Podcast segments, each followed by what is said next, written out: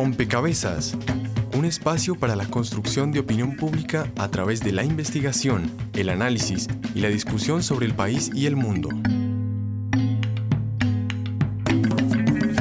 Rompecabezas, muchas voces, otras formas de vernos. Todos escuchamos esa vocecita interior que nos dice qué está bien o qué está mal. La conciencia es nuestra capacidad de sentir y experimentar nuestra individualidad. ¿Y usted prestaría sus hijos para la guerra? Yo no le entrego un hijo mío a la guerra. Llevárselos ar. Y a mí que no me recluten porque por este país no dan ganas de pelear. No, este país sí da ganas de pelear, pero en contra de él. La historia de un joven bogotano que ayer fue desacuartelado duró según él y su familia, 40 días en una base militar del departamento del Meta intentando demostrar ante la justicia, ante el distrito militar y ante un juez que era un objetor de conciencia. El principal problema de estudiar la conciencia es que es una experiencia totalmente subjetiva y la única forma de saber qué dice la conciencia de otras personas es preguntándoles directamente y que no siempre es muy confiable. Pelear por la patria. La única patria que yo reconozco es mi cuerpo. Yo no peleo ni por la familia, ni por los amigos, ni nada. Y mucho menos pelear por este moridero de patria.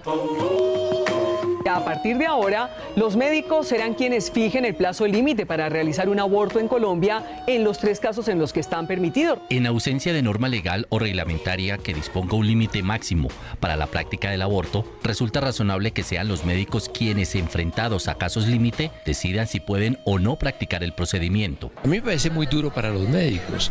Por ejemplo, un aborto a una señora que tiene un embarazo ya de tres o cuatro meses, a un médico le da mucho miedo hacerlo. Nos preocupa mucho que existan obstáculos en el sistema de salud que no permitan a las mujeres tener un adecuado acceso a la interrupción voluntaria del embarazo. Si un médico alega objeción de conciencia después de que se han surtido todos los trámites, todas las solicitudes de una persona y se niega a practicarle la eutanasia, ¿a qué se ve expuesto? Si nosotros hemos dejado la vida en manos de la medicina, ¿por qué no debemos dejar la muerte en manos de la medicina?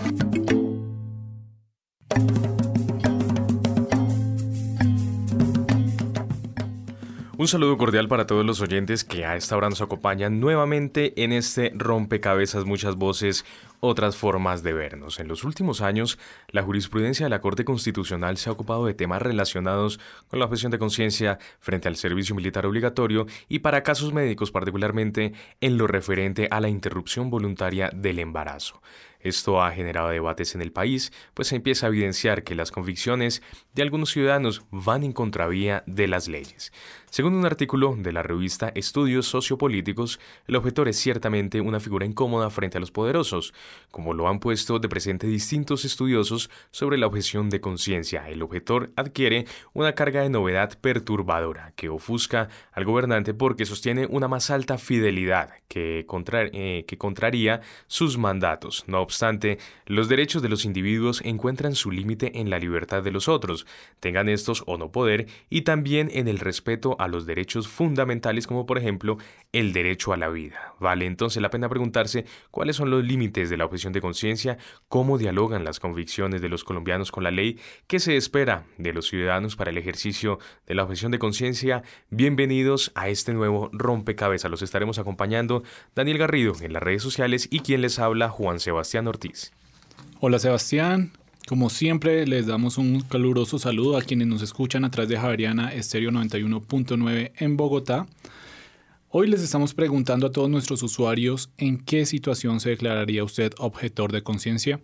Recuerde que puede aportar y sumar una ficha a esta discusión a través de las redes sociales. En Twitter nos encuentran como arroba rompecabezas, reemplazando la O por un cero, y en Facebook rompecabezas radio.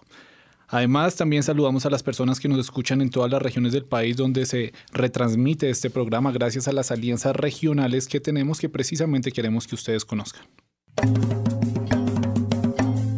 Saludos a nuestras emisoras aliadas. Nos escuchan en Putumayo, Nariño, Valle del Cauca, Caldas, Chocó, Antioquia, Córdoba, Atlántico, Tolima, Los Santanderes y en Bogotá. En todo el país a través de la Red de Radio Universitaria de Colombia. En Venezuela por el Instituto Radiofónico Fe y Alegría.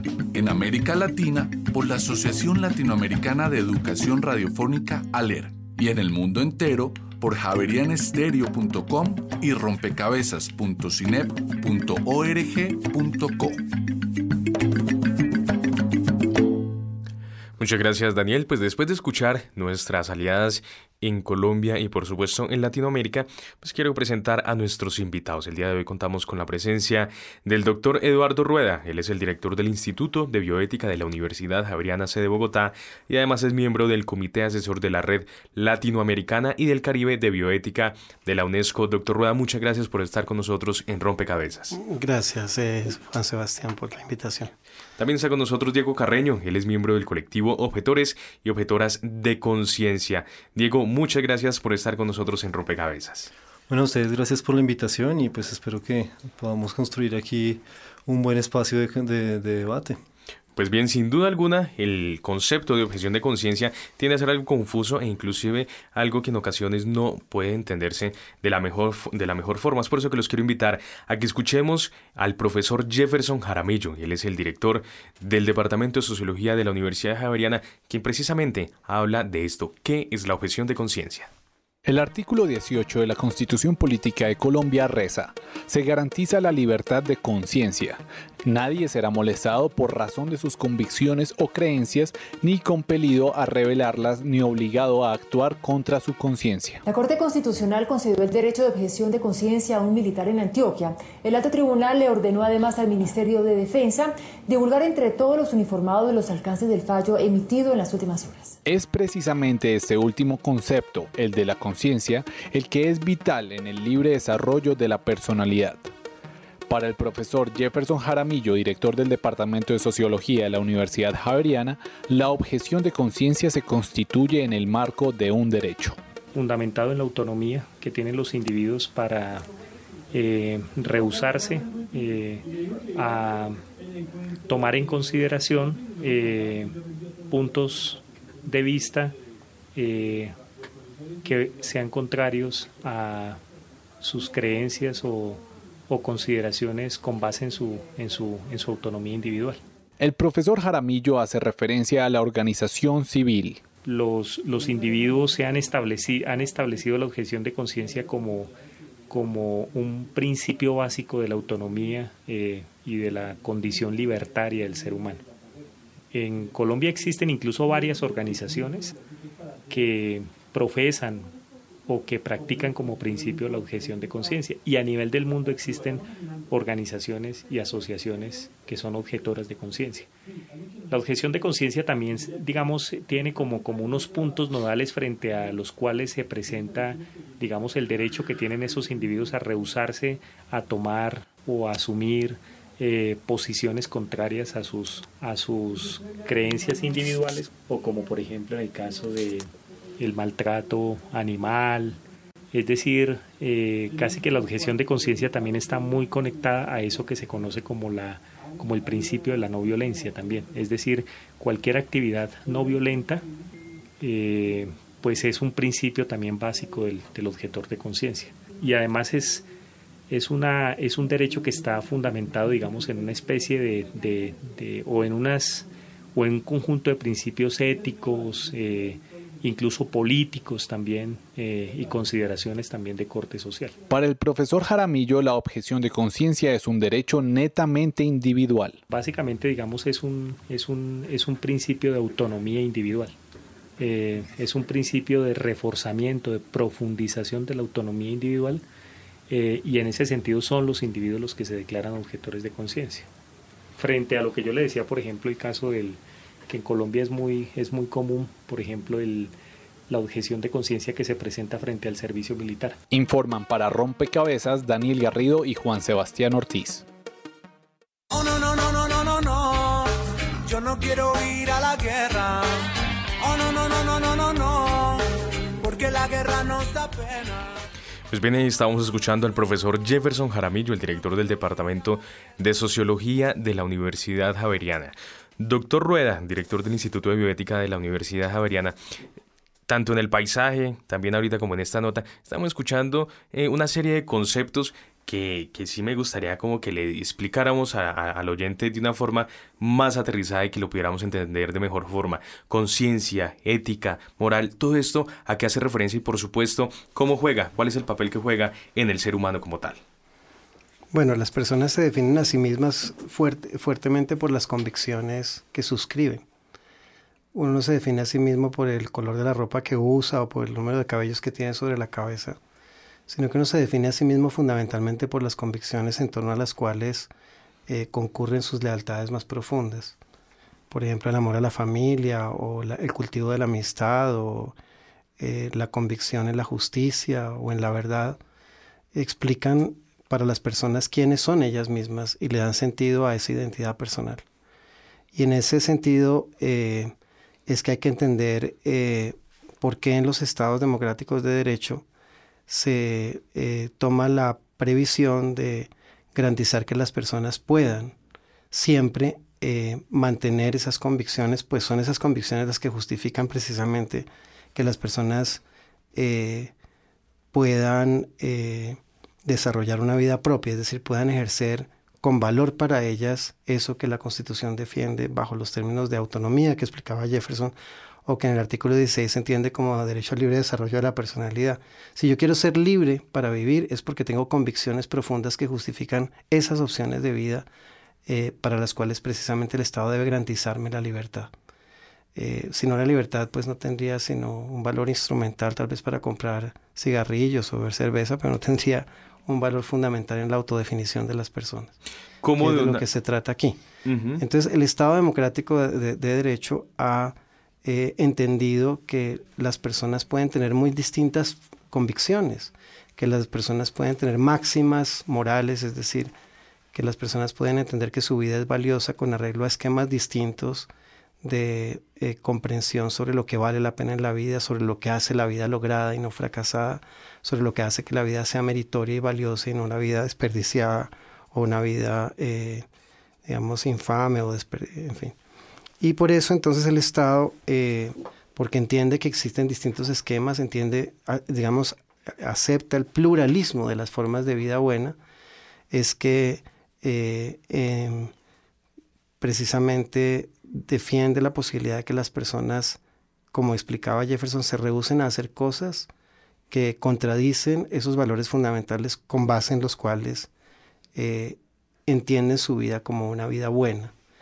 Y esa previsión para todos es una previsión justa, es una previsión que nos iguala, que iguala las condiciones de partida de las personas para vivir una vida que ante sus propios ojos es una vida buena, hermosa, valiosa y no una vida infame o desperdiciada. Bien, Diego Carreño, del colectivo Objetores y Objetoras de Conciencia, ¿cómo es este diálogo entre la objeción de conciencia y, de una u otra forma la ley, porque ir, de una u otra forma también uno va en contra de la norma cuando se declara como objetor de conciencia. Sí, yo creo que eh, un poco para aportar al debate o a la construcción teórica más conceptual del, del asunto. Efectivamente, la objeción de conciencia tiene que ver con, con, con, un derecho a rehusarse a una, a una norma, a una ley, ¿sí? Sin embargo, no solamente está definida o su principio no surge justamente de oponerse a una ley, ¿sí? sino a una forma de actuar. ¿sí? Digamos que por eso es que la objeción de conciencia no es simplemente que yo tenga una cantidad de creencias en mí y están dentro de mí y ya, sino que incluso definen una forma de obrar y de actuar en el mundo. ¿sí? Y en ese sentido la objeción de conciencia, desde esta perspectiva, es el derecho a negarse a actuar cuando hay mandatos exteriores, no necesariamente leyes, pueden ser también órdenes, eh, y ahí puede haber otro montón de cosas donde, donde el sujeto se siente contrariado y efectivamente dice, no, yo no actúo, me niego a actuar, ¿sí? Entonces, por eso un poco la definición que nosotros hacemos de la objeción de conciencia es que además es un derecho de negarse a normas, prácticas, leyes que van en contra de la conciencia del individuo por razones de distintas índoles, filosóficas, políticas, morales, religiosas, humanitarias, culturales, y hay un amplio espectro de, digamos, de razones justamente porque como la, eh, la, individualidad es un universo diverso, pues justamente también hay razones diversas para declararse objetor de conciencia. Entonces, efectivamente sí hay una relación muy estrecha eh, entre la oposición a una norma, ¿sí? pero no necesariamente radica ahí. Y en ese caso tampoco, para decir con esto también un pasito más adelante, es que al objetor de conciencia no, no, necesariamente lo tiene que reconocer una ley, ¿sí? porque justamente tiene que ver en, en cómo actúo yo conforme a los principios y creencias que tengo. Entonces, hay en, en, casos graves donde, por ejemplo, el Estado, en el marco del Estado Social de Derecho, impone a los ciudadanos unos deberes, sí, efectivamente en ese sentido eh, conocemos pues una de las expresiones principales de la objeción de conciencia, que es la de la, de objeción de conciencia del servicio militar obligatorio. Pero de ahí pueden haber otros tipos de objeciones de conciencia que se derivan de, de negarse a actuar cuando hay mandatos o deberes que obliga al Estado que atentan contra la conciencia del individuo. Ahora, esto hay que mirarlo con un con pinzas porque es muy delicado, ¿no? Aquí es donde creo que el profesor puede dar cuenta de todo lo, las problemáticas de la bioética que surgen a partir de, este derecho y además en, en, términos del Estado social de derecho, la problemática con relación a, a, a, la seguridad jurídica del Estado, eh, al, al, bien general sobre el bien individual, en fin, ahí se entran un poco a, a, donde la biopolítica ya empieza a analizar todas las situaciones problemáticas que ya en particular en las objeciones empiezan a emerger. Efectivamente, y en eso estamos de acuerdo, la objeción de conciencia es un, de, un, derecho personalísimo, individual. ¿sí? Subjetivo, sí. Totalmente subjetivo, porque da un poco de derivar un poco, eh, por ejemplo, una conciencia a la institución, eso es como, habría que ver cuál es el sujeto con más poder ahí que está imponiendo esa subjetividad para decir que una institución tenga una conciencia que eso no podría ser. Entonces sí estamos relacionados, pero no es lo único. Bien, eh, doctor Rueda, hay, un tema que me llama la atención y es precisamente el tema de la individualidad, pero eh, también la, la, colectividad se construye a partir de, de, de, un conjunto de individualidades que confluyen entre sí en ocasiones compartiendo, pues digamos, mismos principios o por lo menos similares. Esto nos llevaría a que pueda haber eh, y se pueda aplicar de una u otra forma la objeción de conciencia en colectividades? Sí, pues las personas nos socializamos en comunidades morales, es decir, uno aprende sus convicciones y las internaliza eh, desde la educación familiar y después escolar y después cuando uno crece hace una revisión de las pautas de socialización y uno dice, bueno, yo con estas me quedo, pero me parece que estos discursos son más convincentes y por eso la gente, las personas pueden cambiar de religión o cambiar de opciones políticas o cambiar de alimentación por convicciones morales profundas, como pasa por ejemplo con los veganos, en fin, etc. De manera que eso es un hecho. Pero también es un hecho que en las sociedades eh, democráticas del presente eh, existen diversas comunidades morales y por lo tanto las pautas de socialización también difieren entre las comunidades morales distintas o diversas. Eh, y eso significa que es muy posible que acciones que para un cierto grupo o comunidad moral son válidas o son correctas o admisibles, para otros grupos no lo sean. pues se conocen aquí bastantes casos sobre prácticas, por ejemplo, de comunidades indígenas que a la cultura mayoritaria le resultan eh, repugnantes, por ejemplo, como la de la ablación del clítoris o como abandonar los niños gemelos en la proximidad de los hormigueros o de las nieves perpetuas, como ha sucedido en, en el caso de comunidades en Colombia, porque por supuesto para la cultura mayoritaria, moral mayoritaria, eh, se trata de acciones que ponen eh, en entredicho valores, opciones morales fundamentales como el respeto a la vida o el respeto a la, a la mujer. Y en esas situaciones, entonces, por supuesto, hay pugnas entre las comunidades morales, ¿no? ¿Cómo, cómo vamos a resolver este asunto? Y el Estado, entonces, el Estado de, democrático de derecho en, esas, eh, en estas eh, circunstancias, pues admite que hay una serie de derechos que son principalísimos, una serie de garantías que deben concederse a todos los ciudadanos indistintamente de la cultura a la que pertenezcan, eh, pero precisamente lo hace para garantizar la posibilidad de que los individuos que participan de esas distintas comunidades morales puedan desenvolver sus propias vidas de acuerdo con arreglo a las cosmovisiones en las que fueron socializados. no, tengan, que renunciar a su propio yo, a su propia identidad, a lo que hace que sus vidas tengan sentido. Eh, si una persona, eh, por ejemplo, eh, encuentra que es fundamental en su autodefinición personal, como pasa, por ejemplo, con las naciones Sioux del norte de, de América, hacer la danza del sol, pues eh, es fundamental que el Estado garantice la posibilidad de que esa forma de vida se mantenga para que puedan existir prácticas sociales que son fundamentales para que los individuos puedan tener vidas con sentidos, y e, como en este caso se pone, por ejemplo, que las personas hagan la danza del sol. Por supuesto, para nosotros hacer, o para muchos de los ciudadanos urbanos, no tendría sentido esa práctica, y por lo tanto eh, no tiene eh, valor eh, el hecho de que se nos garanticen posibilidades de hacerla, pero para esas comunidades sí tiene una importancia fundamental. Entonces, sintetizo diciendo que el Estado democrático garantiza la, la, posibilidad de coexistencia de distintas visiones de la vida buena, pero precisamente ajusta las relaciones entre esas comunidades morales con esas distintas visiones a través de unos derechos que garantiza a todos la posibilidad de existir de acuerdo con esas cosmovisiones. Y entonces aquí los derechos es lo fundamental, no tanto los deberes, sino los derechos. Pero bueno, sobre eso podemos volver más adelante. Diego. Eh, yo, yo, yo, quisiera agregar a, eso que, empezando por lo último, efectivamente creo que aquí el tema de los derechos son los pactos universales que permiten que efectivamente podamos gozar de una vida, eh, de un buen vivir, de una vida digna, una serie de cosas, ¿no? Entonces creo que el tema de los derechos es fundamental y hay que entender esto y es importante que la objeción de conciencia se deriva del derecho a la libertad de conciencia y por ende hace parte de los derechos fundamentales del ser humano, el derecho a negarse a actuar cuando se atenta eh, con su conciencia. Entonces, digamos que creo que el marco de los derechos también nos pone, nos pone una situación ahora hay que entender que en la historia de la humanidad ha habido otras maneras de nombrar que representan mucho mejor la situación de una, de una objeción, como lo mencionaste en la pregunta, colectiva, que en este caso sería una cantidad de objeciones individuales a una norma que se considera justa.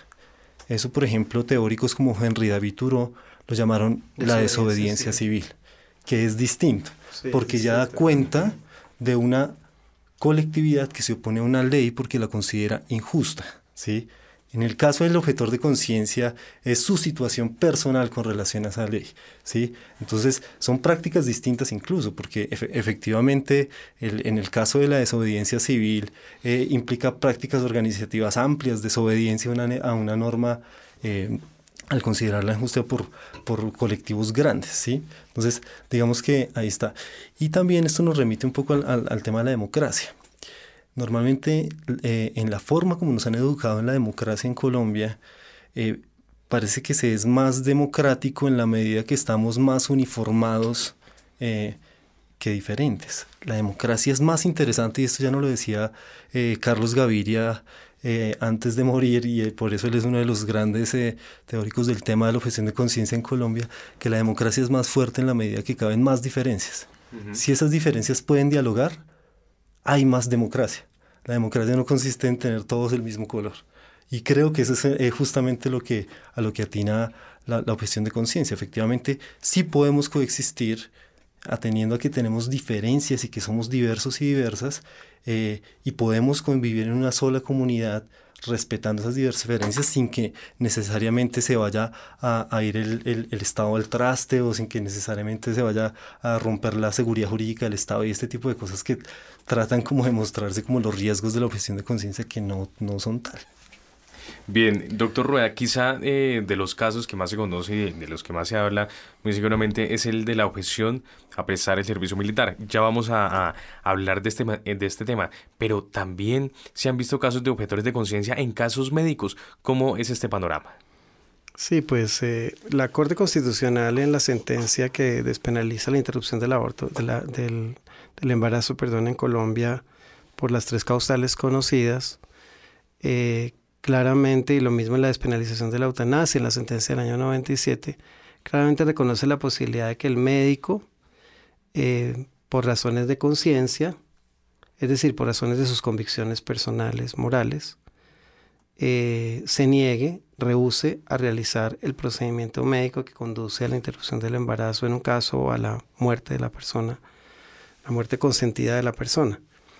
Eh, y efectivamente, pues en lo, al hacer eso lo que hace es eh, admitir o, acoger el mandato constitucional, el mandato del constituyente del 91, que como ustedes mostraron al comienzo del programa, eh, positiviza esa garantía ¿no? para todos los ciudadanos.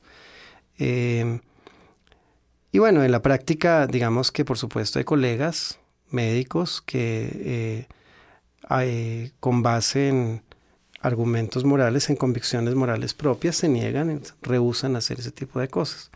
Ha estado eh, sobre la mesa un debate muy interesante en torno a la posibilidad de objetar institucionalmente. Hay instituciones médicas que eh, cuentan o fueron cuentan con apoyo religioso o fueron fundadas por comunidades religiosas, eh, algunas de las cuales, por supuesto, no suscriben el contenido de las sentencias de la Corte Constitucional y han alegado el derecho de rehusarse institucionalmente a la práctica de esos procedimientos en sus eh, instalaciones, digamos. nosotros hemos venido argumentando que, sin embargo, es eh, jurídicamente, jurídica y éticamente débil un argumento que, que propone la objeción institucional, porque precisamente la objeción de conciencia, como se explicaba aquí en este diálogo, corresponde a un derecho tan subjetivo y tan personal que solamente son los individuos o las personas que ven amenazada la posibilidad de autodeterminarse moralmente las que pueden invocar la objeción de conciencia para oponerse o rehusarse a un procedimiento determinado.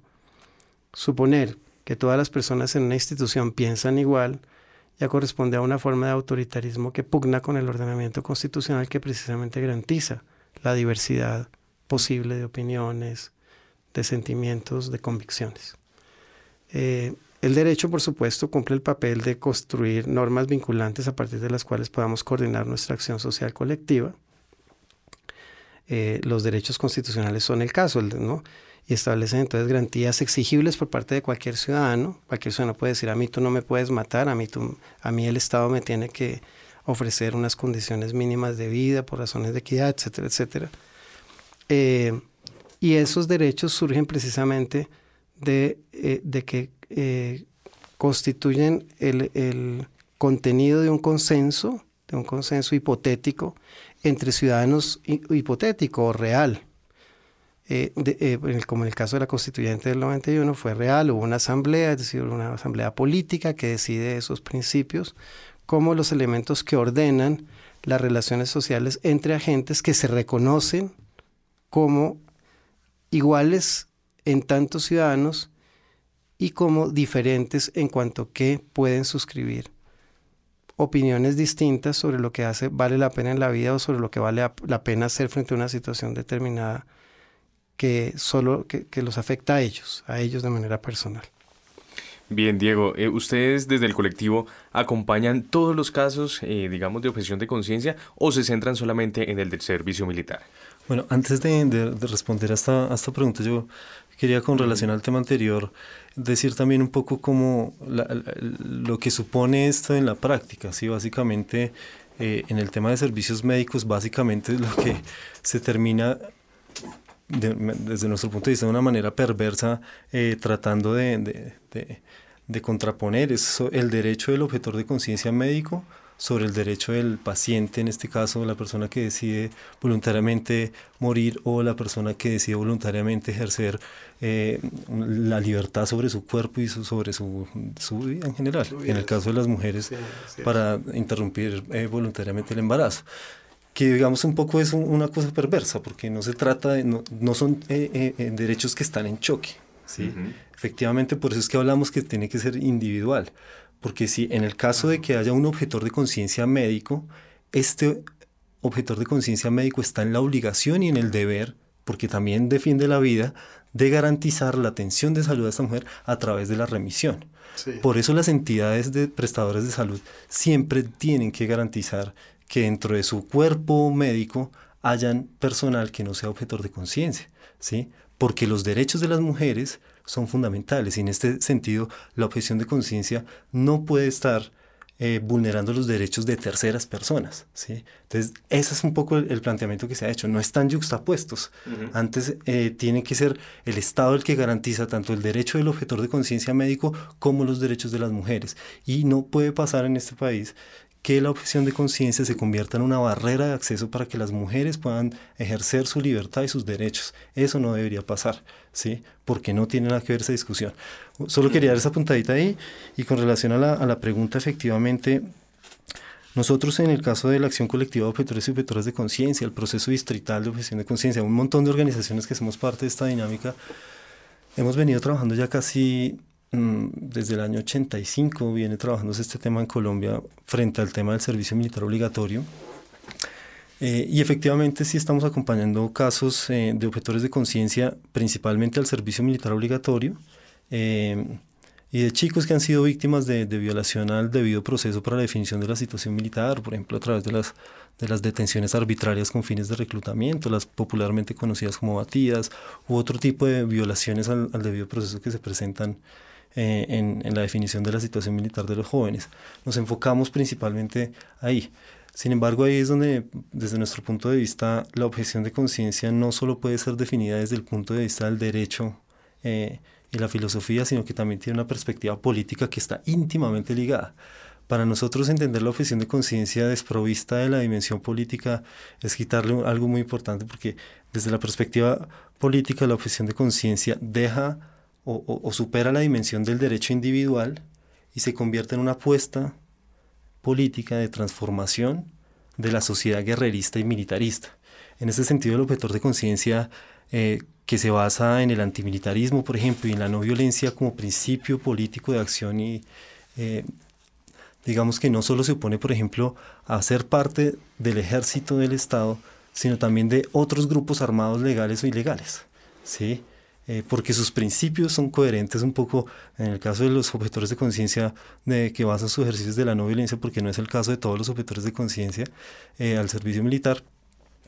Eh, digamos que su postulado ético justamente parte de ahí, es una oposición en general a la guerra, a la militarización, pero principalmente no significa que el objetor deja de actuar y dice, no, yo no quiero ir al ejército y no tomo las armas y se queda quieto y ya y ustedes los, verá, los demás verán cómo resuelven el asunto. No, ante todo, Decimos que es una apuesta política de transformación porque busca superar y transformar las causas estructurales que han generado la guerra y la violencia. ¿sí? En ese sentido, las, la desigualdad económica, la pobreza, que los jóvenes no tengan en este país más oportunidades que la guerra y entonces terminan vinculándose a uno o a otro actor armado, eh, eh, en fin, ¿sí? Entonces, por eso es que para nosotros la objeción de conciencia es un ejercicio un poco más amplio, ¿sí? Que sí efectivamente en una primera dimensión tiene que ver con el servicio militar obligatorio, pero detrás de eso también hay una apuesta a transformación de un país y una sociedad que se ha basado en la construcción de, eh, a, partir de la guerra, ¿sí? Y por ejemplo, en el caso de nosotros los hombres, eh, ha significado la construcción de una masculinidad hegemónica basada en parámetros patriarcales, violentos, guerreristas, que se imponen a través del uso de las armas. Entonces, en este sentido, entendemos que la militarización primero es un fenómeno muy amplio en este país. Es uno de los el, segundo ejército más grande de América Latina, eh, el presupuesto más alto que tiene el país en, seguridad y en defensa, eh, en fin, una cantidad de cifras que son alarmantes sobre el fenómeno de la militarización, el patriarcado y tal. Entonces, efectivamente, sí es una lucha por tratar de que el servicio militar no sea obligatorio, que los jóvenes se les respeten sus derechos, que se respete el derecho a la objeción de conciencia, pero sobre todo lo que busca es transformar a la sociedad guerrerista y militarista en la que actualmente vivimos como en Colombia. Y en este sentido la objeción de conciencia es una apuesta política por la construcción de la paz. ¿sí? Que es donde creo que eh, la objeción de conciencia ya supera un poco esta, este campo del derecho que es muy importante, pero que tiene que tener esta perspectiva clara eh, a nivel político y a nivel social de la transformación social. Pues bien, tal y como les anunciábamos al principio de esta visión, ahí estaban las redes sociales para que ustedes, los ciudadanos, nuestros oyentes, participen. La ficha virtual, un espacio donde los oyentes aportan a la discusión en rompecabezas.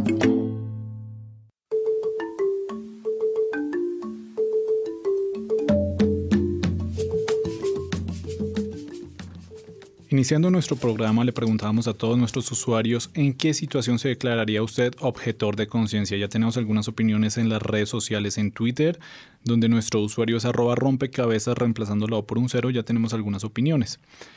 Arroba Marge Figueroa nos dice, en mi caso no aplica, pero lo haría si tuviera que prestar servicio militar. Arroba miembro de número dice, lo mejor es responder en ninguna. Arroba Animesa dice, yo no soy médico, pero no tengo objeción de conciencia ni en el caso de la eutanasia ni en la del aborto. Yo estoy muy a favor de las libertades individuales. Antes de continuar con las opiniones de Facebook, los invito para que escuchemos qué dijo la gente en la calle cuando se les formuló esta misma pregunta. La ficha de los ciudadanos y las ciudadanas. Rompecabezas salió a las calles y le preguntó a los ciudadanos, ¿en qué situación se declararía usted objetor de conciencia? Soy objetora de conciencia cuando cuando son violados los derechos de los ciudadanos en su formación y su manera de pensar. Yo pienso que las personas tenemos derecho a decidir lo que realmente vaya acorde con nuestra conciencia, pero también eh, debemos tener en cuenta hasta dónde llegan las libertades de otros seres humanos para tomar esas decisiones. Si yo fuera hombre y tuviera que, prestar el servicio de militar obligatorio, estaría en contra porque estoy en contra de la guerra. Creo que en el tema de mm, el aborto, pues sé que actualmente hay tres casos en los que es permitido, pero para mí sí desde el primer momento hay, hay un ser en formación que puede sentir y no sería justo tomar decisiones por esa persona. El voto obligatorio. Obligar a la gente a votar en un sistema político donde se presume de una aparente democracia no es sano. Este sondeo fue realizado por María Alejandra Navarrete Tobar.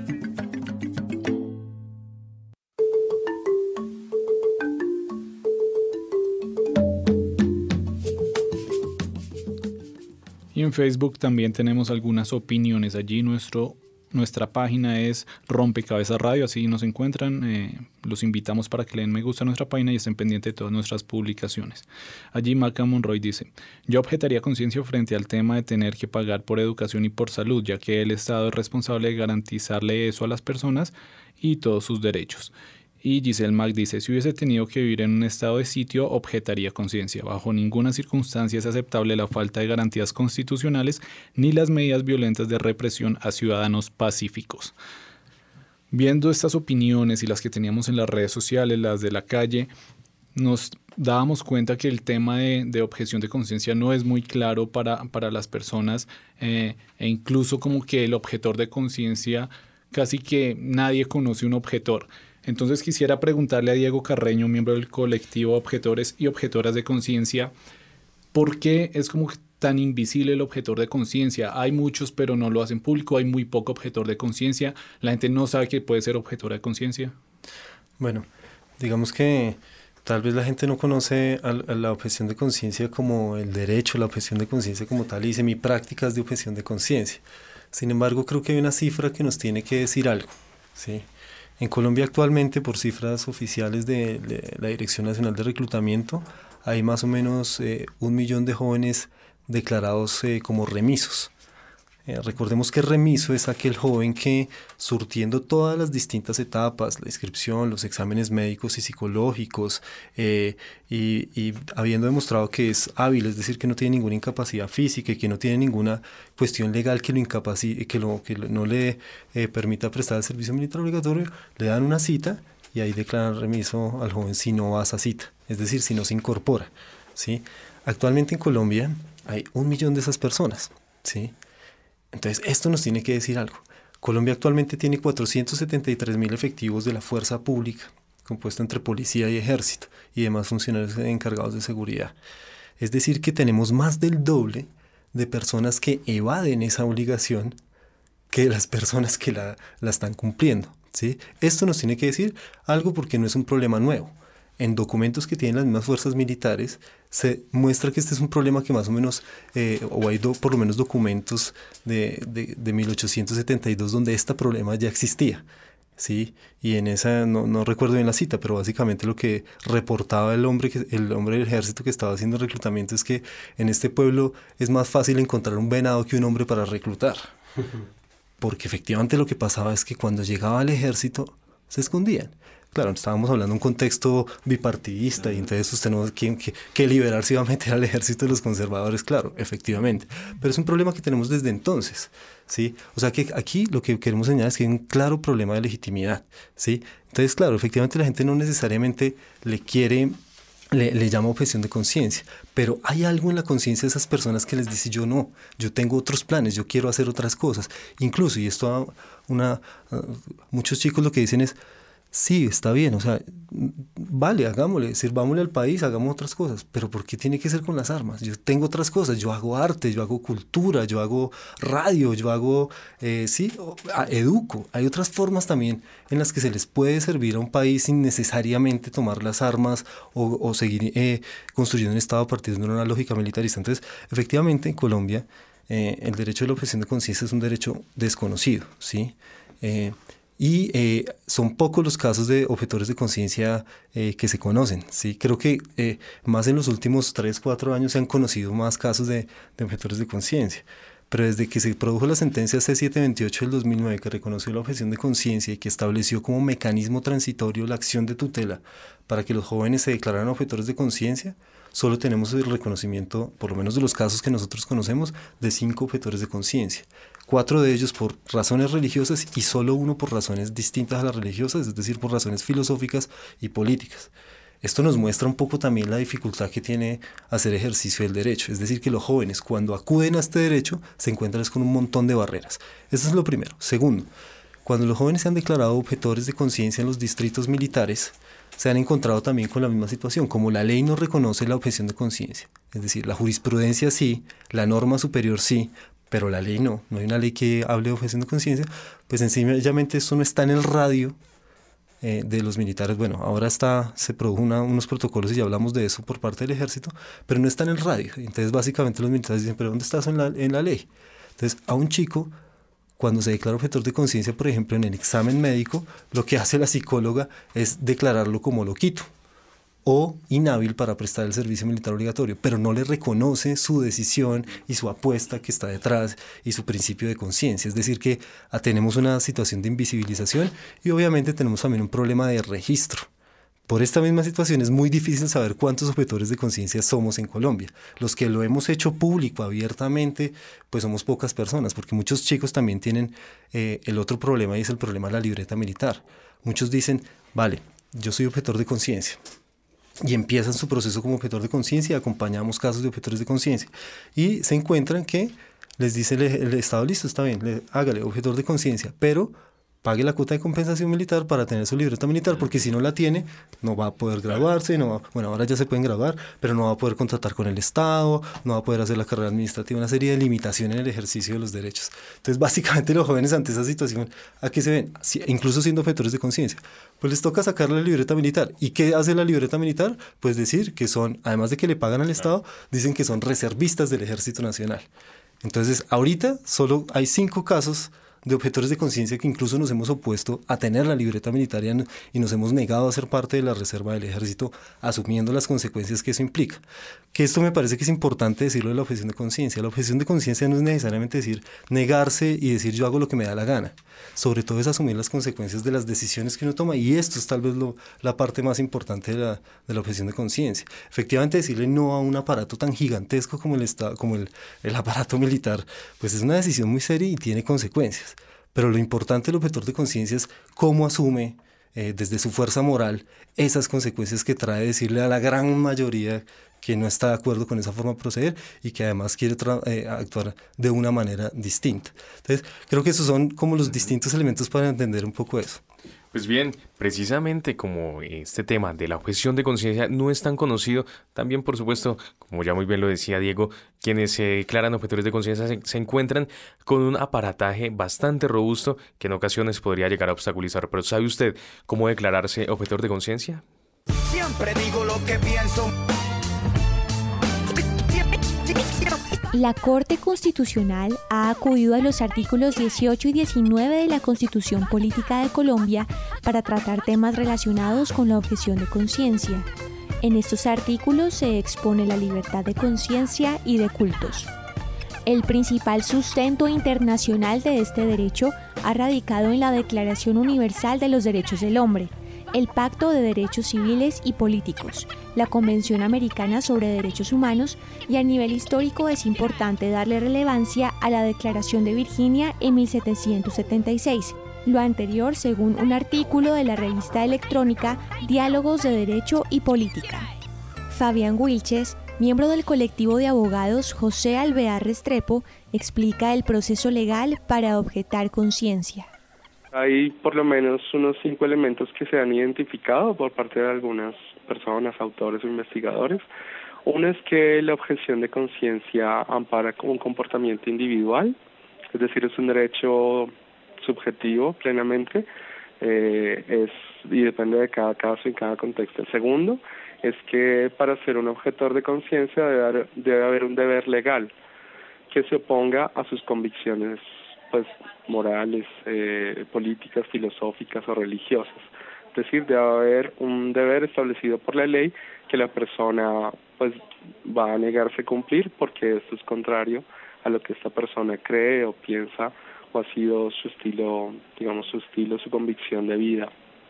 Eh, el otro elemento es que, eh, bueno, los motivos los motivos por los cuales la persona es objetora de conciencia. Regularmente lo que se, se, pide a la persona es que exprese los motivos por los cuales cree que es un objetor de conciencia frente al incumplimiento de ese deber, deber legal que tiene. Entonces, regularmente, pues la persona debe demostrar de alguna manera pues que esas convicciones eh, se han mantenido de alguna forma en el tiempo o son serias, um, bueno, deben haberse manifestado de alguna manera en el tiempo. Lo que la Corte Constitucional ha dicho es que si bien es algo del foro interno, no necesariamente debe quedarse allí para ser objetor de conciencia, sino que debe exteriorizarse de alguna manera. Entonces las personas deben de alguna manera argumentar o probar por qué eh, su, sus creencias pues son de tal de tal magnitud que no le permite cumplir con ese deber legal. Cuarto elemento es que la consecuencia jurídica del incumplimiento o la inobservancia de ese deber legal es que no va a haber una sanción para esa persona que se declara objetor de conciencia, sino que obviamente eh, debe eximirse del cumplimiento de ese deber legal. Y eh, por último, pues hay que tener en cuenta que la objeción de conciencia, como todos los derechos, eh, no es un derecho absoluto, es decir, que admite algunas restricciones en algunos momentos determinados, pero también depende de cada caso. Pero esos son como los elementos, cinco elementos generales eh, que tiene una persona, digamos, para, para ser objetor o objetor de conciencia en determinados casos. Esto, pues regularmente se puede hacer mediante una manifestación eh, escrita regularmente, dependiendo de la situación en la que se encuentre, exponiendo las razones, y eventualmente si digamos la entidad o la autoridad se niega como a reconocer el derecho pues eventualmente las personas podrían acudir a las vías judiciales. En el caso colombiano pues sería a través de una acción de tutela para que se le tutele su derecho fundamental. Informa para rompecabezas María Alejandra Navarrete Tobar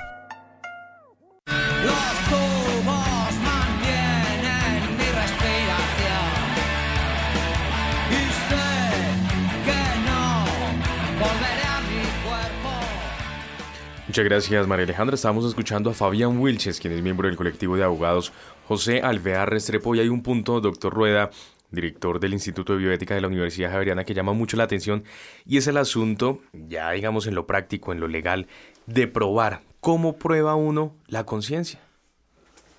A través de una declaración, es decir, a través de sus comunicaciones, que por supuesto deben verse respaldadas por la por la vida o las opciones que ha tomado esa persona y que se reflejan en acciones que perfectamente hacen parte de su historia.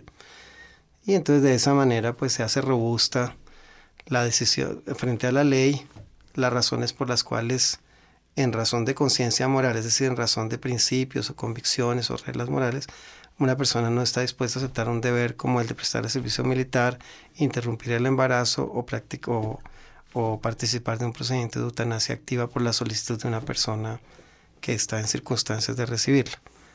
Eh, y eso es todo, porque por supuesto no tenemos concienciómetro, ni se trata aquí tampoco de suponer que si uno, como Kant suponía, por ejemplo, que si uno eh, piensa que lo correcto es tal cosa, los otros hicieran el mismo ejercicio mental, terminarían suponiendo que lo correcto es esa misma cosa.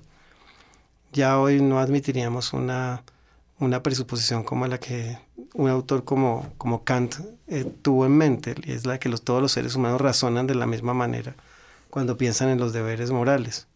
Sino por el contrario, hoy en día somos muy conscientes que las personas tenemos muy distintas maneras de procesar eh, decisiones morales y tenemos muchas maneras de entender también distintas eh, en qué momento esas decisiones resultan aceptables a nuestros ojos o no resultan aceptables.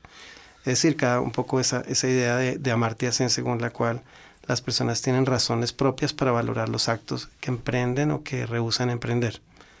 De manera que esa sería pues como la... Ahora fíjate, quisiera adicionar algo en relación con el tema de, de la objeción y la desobediencia civil que me parece muy importante. Y es que mientras en el caso de la objeción la persona apela a una garantía constitucional para que no se le para que se le permita eh, no acatar un deber legal sin sanción, en la desobediencia civil claramente quien, por, quien se opone a la ley está dispuesto a que se le castigue por ese acto de desacato.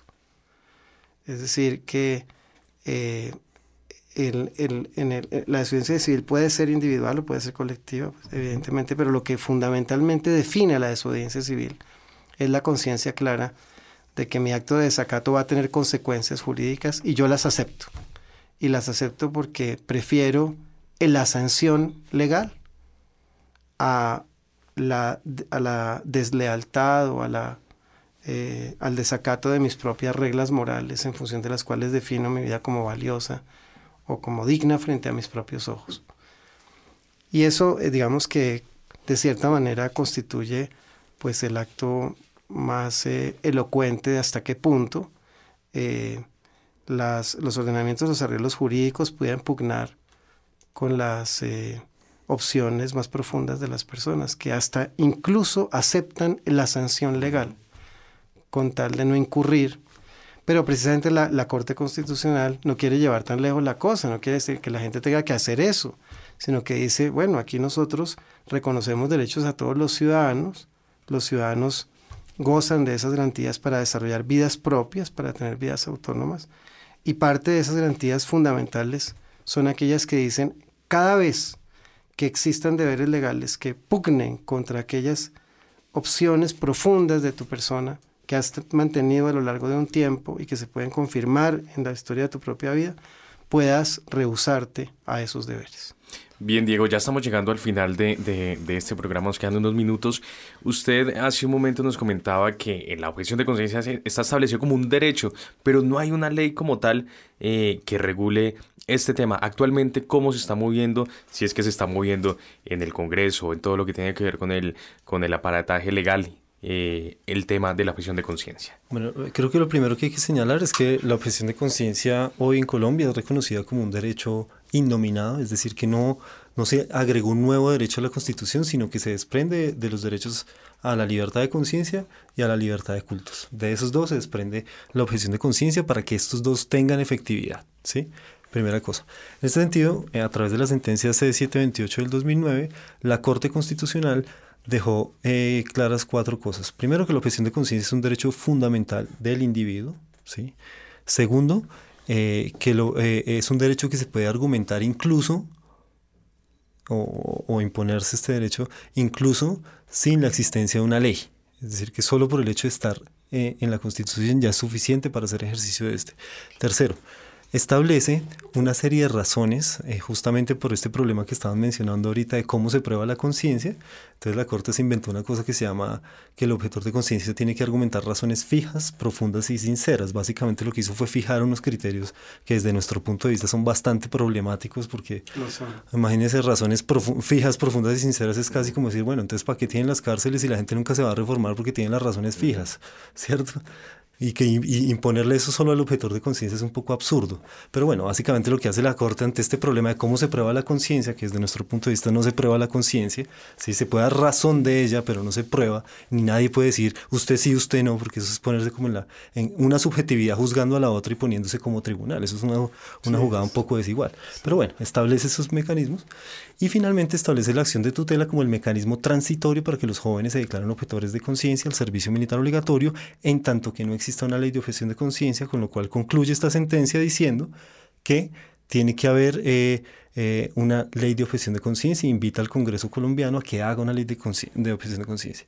Desde el 2009 hasta hoy, vamos más de nueve proyectos de ley y no tenemos una ley de objeción de conciencia. Entonces, ¿qué tenemos actualmente? Un reconocimiento constitucional internacional en todos los tratados que ha firmado Colombia, pero en la práctica no hay una ley y por ende hacer ejercicio de este derecho se vuelve complicado. ¿sí? Por eso de ahí que tenemos los cinco casos que mencionábamos ahí. Entonces, actualmente un poco ante estas situaciones que hemos venido trabajando muy, muy arduamente ya por varios años y con varias iniciativas legislativas para que exista esta ley de objeción de conciencia. Actualmente, eh, hace poco se radicó para esta nueva legislatura un proyecto de ley eh, sobre objeción de conciencia, lo radicó la senadora Vivian Morales por el Partido Liberal, eh, acogiendo parte de las propuestas que nosotros veníamos construyendo desde ya varios años, donde se logró crear un proyecto de ley de objeción de conciencia que contempla dos capítulos, objeción de conciencia al servicio militar obligatorio y objeción de conciencia a servicios médicos.